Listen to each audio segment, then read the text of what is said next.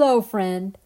Welcome to Victoria Amazonica, where we ponder about the miracles of life and honor the Amazon rainforest, as represented by the magnificent giant lotus of the Amazon, the Victoria Amazonica. This is episode number 22, and it's called The Sonot of Rebirth. Sonot is a word that in Spanish means cenote. I am Lina Cuartas, and today we are contemplating together the topic of death, as led by the words of Khalil Gibran's the prophet, as well as by the cyclical and regenerative power of nature, and in particular within a habitat as vibrant as the rainforest. The density of the tropical forest, when rain and her rhythms are calibrated and functional at full capacity, is a container of life expressed in large and small. Plants, air, creatures, water, and soil interact as if in a magnificent performance within which nothing is wasted. Every element can be recycled, every creature can be digested to contribute to the larger web of life that unfolds continuously. Fungus and predators devour every life that ceases to exist.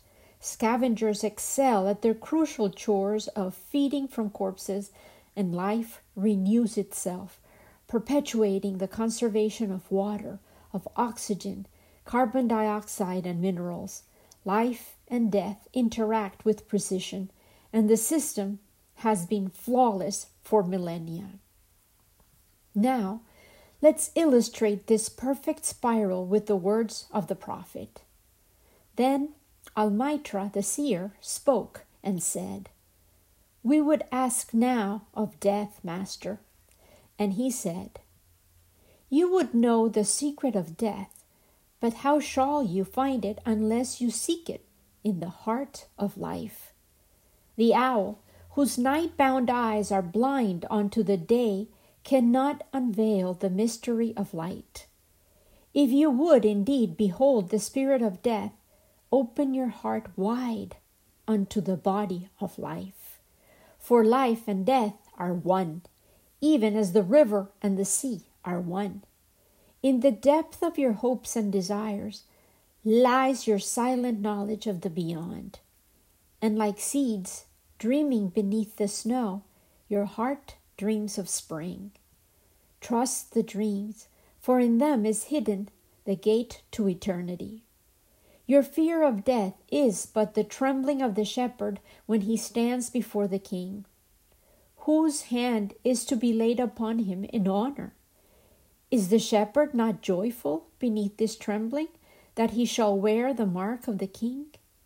Yet is he not more mindful of his trembling? Here the teacher is comparing the fear that the shepherd feels to our own, the daily dread of ceasing to exist, which sometimes blinds us to the thrill of being alive. Then he continues For what is it to die but to stand naked in the wind and to melt into the sun? And what is it to cease breathing but to free the breath from its restless tides, that it may rise and expand and seek God unencumbered. Only when you drink from the river of silence shall you indeed sing. And when you have reached the mountain top, then you shall begin to climb. And when the earth shall claim your limbs, then shall you truly dance. Only when our voice has fused with silence, we will truly sing, he is saying. Dying is described as reaching the mountain top, but in fact turns out to be just the beginning of the climb. And then the prophet asserts that when our limbs become dust and feed the soil, we shall really be able to dance. He is hinting that our bodily container simply withholds us from being able to fully experience our maximum capacities. Then time passed, and the prophet is once again inspired to say more.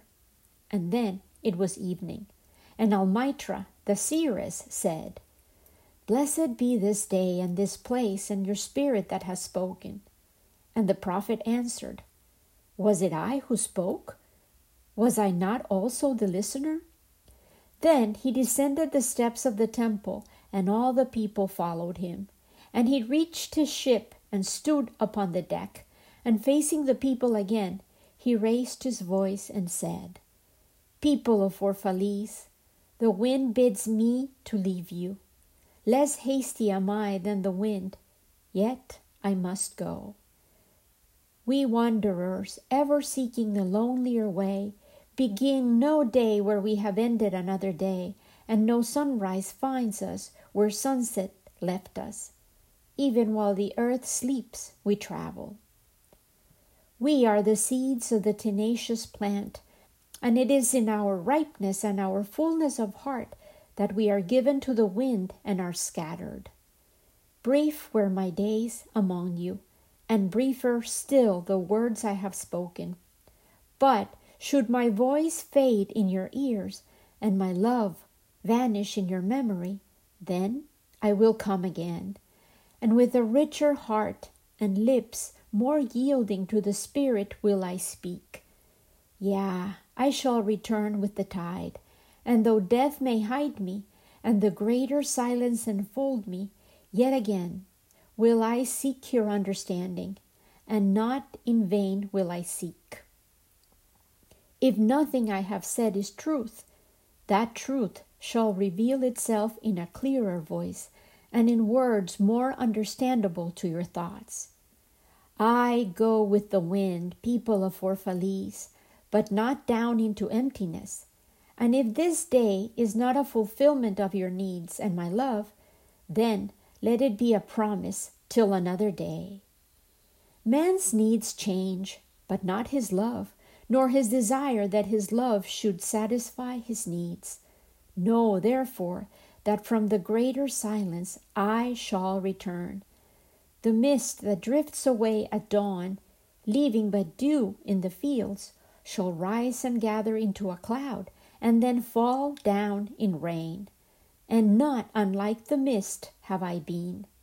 In the stillness of the night I have walked in your streets, and my spirit has entered your houses, and your heartbeats were in my heart, and your breath was upon my face, and I knew you all. I, I knew your joy and your pain, and in your sleep your dreams were my dreams. And oftentimes I was among you, a lake among the mountains. I mirrored the summits in you and the bending slopes, and even the passing flocks of your thoughts and your desires. And to my silence came the laughter of your children in streams, and the longing of your youths in rivers. The prophet became one with the community, and the love that he had for the people is evident in his words. He rejoiced in their kids, in their dreams, their youth, their very surroundings. But now he's starting to say goodbye. Here he continues recounting his experiences. And when they reached my depth, the streams and the rivers ceased not yet to sing.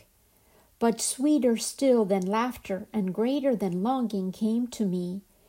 It was the boundless in you the vast man in whom you are all but cells and sinews, he in whose chant all your singing is but a soundless throbbing. It is in the vast man that you are vast, and in beholding him that I beheld you and loved you. For what distances can love reach that are not in that vast sphere? What visions, what expectations, and what presumptions can outsoar that flight? Like a giant oak tree covered with apple blossoms is the vast man in you. His might binds you to the earth, his fragrance lifts you into space, and in his durability you are deathless. He has mentioned the vast man before, which seems to represent the full deployment of human potential, which he is able to see within each human. Like a good parent, He seeks ways to show each one of us that his vision applies to us all. He seems to want to highlight how complex and how varied the pool of human existence can be. You have been told that, even like a chain, you are as weak as your weakest link. This is but half the truth. You are also as strong as your strongest link. To measure you by your smallest deed is to reckon the power of the ocean by the frailty of its foam. To judge you by your failures is to cast blame upon the seasons for their inconstancy. Eh, you are like an ocean, and though heavy grounded ships await the tide upon your shores, yet, even like an ocean, you cannot hasten your tides. And like the seasons, you are also. And though in your winter you deny your spring, yet spring, reposing within you, smiles in her drowsiness and is not offended. Think not I say these things in order that you may say the one to the other. Praised us well, he saw but the good in us. I only speak to you in words of that which you yourselves know in thought. He speaks truly like a gentle, generous parent. And he continues And what is word knowledge but shadow of wordless knowledge? Your thoughts and my words are waves from a sealed memory that keeps records of your yesterdays. And of the ancient days when the earth knew not us nor herself, and of nights when earth was upwrought with confusion. Wise men have come to you to give you their wisdom. I come to take of your wisdom. And behold, I have found that which is greater than wisdom. It is a flame spirit in you, ever gathering more of itself, while you, heedless of its expansion, bewail the withering of your days. It is life in quest of life in bodies that fear the grave. There are no graves here. These mountains and plains are a cradle and a stepping stone. He here is declaring that our earthly existence is truly a stage in a progression of evolution. I repeat what he says so clearly. He found among us something that is greater than wisdom. It is a flame spirit in us, ever gathering more of itself, while we, heedless of its expansion, bewail the withering of our days. It is life in quest of life in bodies that fear the grave. Then he goes on. Whenever you pass by the field where you have laid your ancestors, look well thereupon, and you shall see yourselves and your children dancing hand in hand. Truly, you often make merry without knowing. This last phrase reminds me so much of a trip that I just took. I came back from Mexico this week, which is precisely why I'm late in publishing this episode, but it was worth the delay to adequately process everything that I experienced. I visited Uxmal, they are Mayan ruins not far from Merida, and I walked the city, explored historic homes and haciendas, and then was lucky enough to dip my body in the mystical energies that cenotes, the sinkholes that abound in the Yucatan, so lovingly offered to those who plunge into their cool, refreshing waters. Cenotes were sacred sites for the Mayas and even for their ancestors. They were thought to connect directly with the underworld and the spirits of those who reside and preside in that dimension. Seeing the detail of the elaborate decorations and the sturdy construction in Uxmal, rock solid and still standing despite neglect, and the way in which the surrounding vegetation had until recently covered the ruins of all of Uxmal, my imagination struggled to imagine what the complex must have looked like when it was functioning as a regal residence, when the field was actually used to play the ball game, and when the rituals, sacrifices, and different hierarchical members of the community interacted and filled the space with their words, their dances, their laughter, their presence.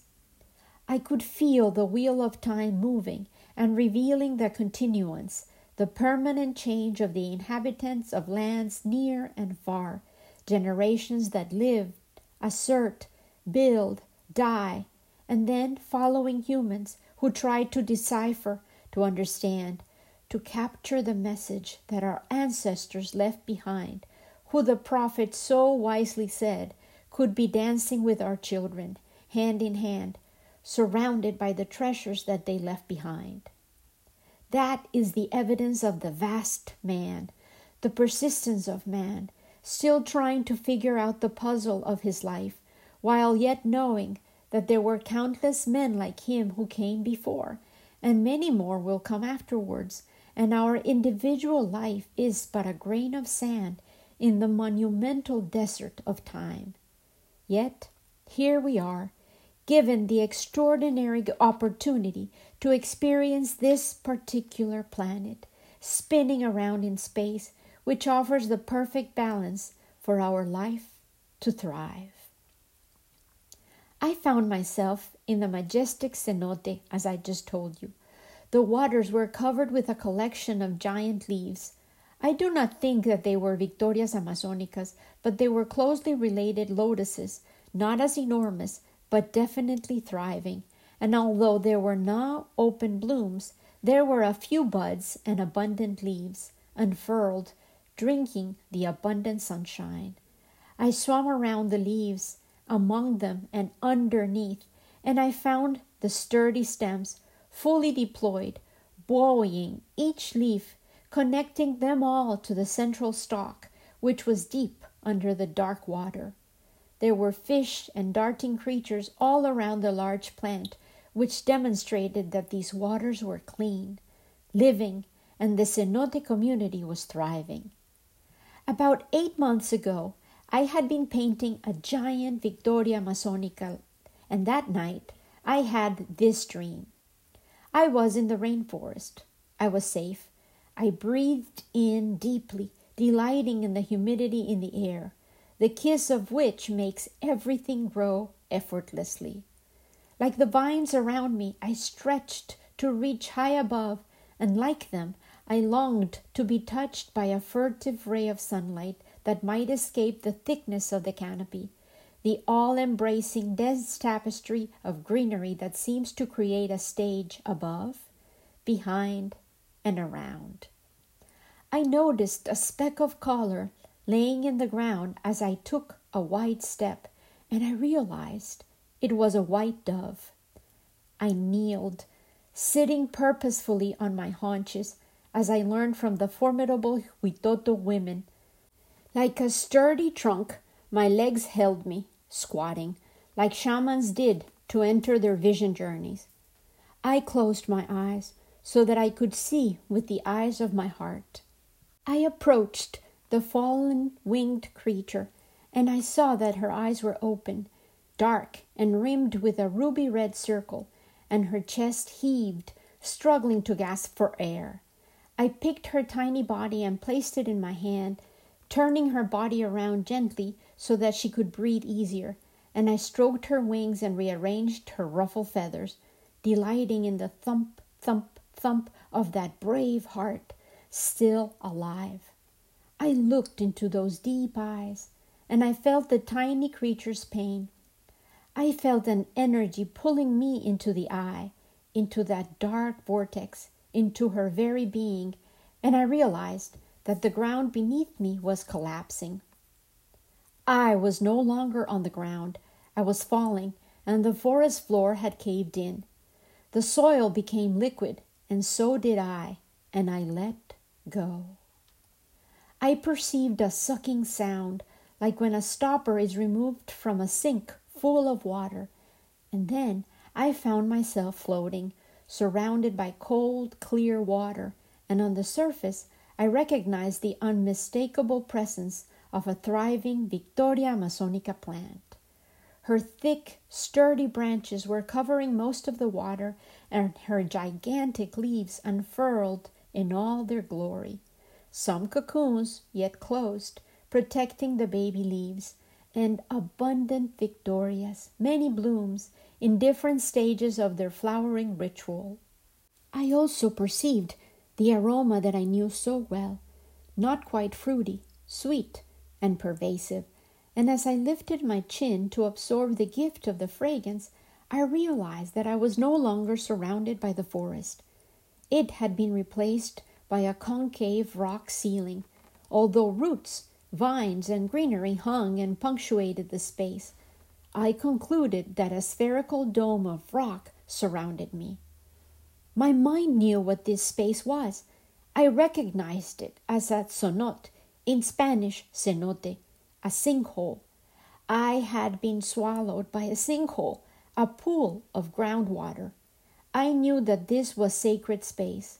I saw a round window on the top of the cenote and when I discovered lush greenery and the background of clear blue sky beyond it, I felt grounded and safe again. I let go of my fear. In fact, I was intrigued. Why was I there? You are safe. I am with you. I hear my mother's voice. It is not audible without, but within my head. I saw the little white dove in my mind. The bird, where had it gone? Was it dead? What happened to it? That was me. I was the dove. I am alive, here with you. These, all around us, were the Victorias Amazonicas that you had been painting. I am in every one of them. I am they.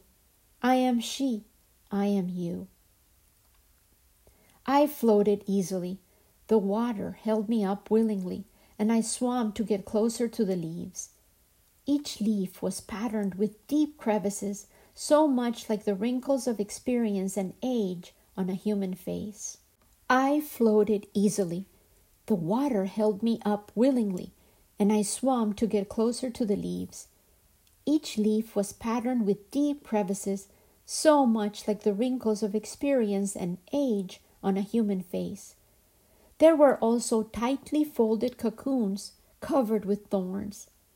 Each bloom had its partner leaf deployed before the flower to shield it from predators as it performed its blooming ritual. I swam to the white lily closest to me. I swam underwater, and I decided this was the perfect opportunity to explore under the entire community of the Victoria plant. Go ahead, peek under the hoop skirt, dirty girl, I could hear the teasing in my mother's voice again. And so, peek I did. It was a magnificent structure. It looked like the inner support beams of the Malocas, the large community houses of the Huitotos, the Indians I had lived with and learned to love. The thick stems of the plant were all connected to a central stalk, the leaves and blooms and cocoons all tied together as if holding the plant aloft. The underside of each leaf had a slightly different purple hue, which contrasted with the many tones of green. The water acted like a magnifying lens, distorting the angles and refracting the shapes. I couldn't look away. The plant itself was covered with thorns, reminding me why I thought they looked like Amazon warriors Yet when I inspected them, the leaves were porous. I understood that air was probably trapped in their tubular veins, making the leaves buoyant. I surfaced. I was also ready for a gulp of air, and I realized that I was next to an infant Victoria. Its ivory petals were still not fully extended. I peeked inside and found a perfect crown of yellow sepals, and there, in the carpet of pollen was a tiny baby. This infant and the bloom were innocent, tender in their vulnerability, and irresistible. This baby was my mother. I recognized the inquisitive, penetrating gaze in her green eyes, and I could hear her voice. At 5 p.m., as the sun starts to dye the sky with arreboles, I open my petals, white and dazzling. For a total of seven hours, I continue to grow. In my childhood, my petals are innocence white, The Color of Ivory. She started to tell a story that I had found in her journals. There was once a pretty little girl who was very quiet and sad because her dad had left and was not coming back. This was, in fact, the first abandonment that my mother experienced, the branding of her heart with the abandonment wound. Years later, it was her brothers who migrated to the U.S. to never come back. Later on, it would be my father who would betray her again. That was why my sister, my mother, and I had become a braid of resistance. Her voice continued, telling her story. This little girl's only friends were books and stories. What a thrill when she learned to read, because books don't ever leave. Books and stories can be read, invented, dreamed about, told. She was number 11 out of 13 children. I was the ugly duckling. I did not fit in with my family. She really had never felt that she belonged with that boisterous brood. However, she eventually developed her individuality. The color she chose for her life was vivid lime green, the feeling, delight, the gift, presence, and most importantly, nevertheless, she persisted. She had been a severed bulb. I grew up with the stories of her deaths. She died three times in her youth, but every single time she was offered the choice between life and death, and she had decided to come back. The first death resulted from a brutal train accident. They had thrown her body among the dead. She was alive, and at 12, defying medical prognoses, she learned to walk again. She was also told that she would never have babies, and yet my sister and I were cocooned and birthed by her broken body. I have always thought that my life is a gift, a golden opportunity, a miracle. I hear her voice once again. Yes, Pocho, that's the way she always called me. I am a Victoria Amazonica. I was a mother. Twice. I overcame. I found a way. My achievements were never in the news, yet I planted words like seeds. I taught what I knew. I shared. I cared. And for that, the world became a more beautiful place because I dared to bloom. You are my seed, and you continue to plant words, to seed others' lives with my story, with your story, to help them realize that their own Victorias Amazonicas deserve to be told, to be honored, to never be forgotten. Today, four years after her death, and four days before her birthday, my mother's voice reaches my heart, and once again, I proudly share her words with you. The Victorias Amazonicas are believed to contain the essence that allows the world of the dead and the living to connect. The shamans in the rainforest use them to cross the diaphanous veil that separates us from the underworld and that reveals time as a non entity, as spherical. Today, the Victorias Amazonicas have continued to speak as I try to honor them with my storytelling. Today, I honor my mother's life, the vast woman who remains as the axis of my life. May you honor the vast expanse of the human experience with your own. I will be back next week with the farewell in the prophet's own words and with the Victoria Amazonica's blooming ritual as continued to be voiced by my mother, which always promises rebirth. Once again, before I close, I want to thank Adam Tudor for our phenomenal intro and outro music. With love and gratitude, always, Lena.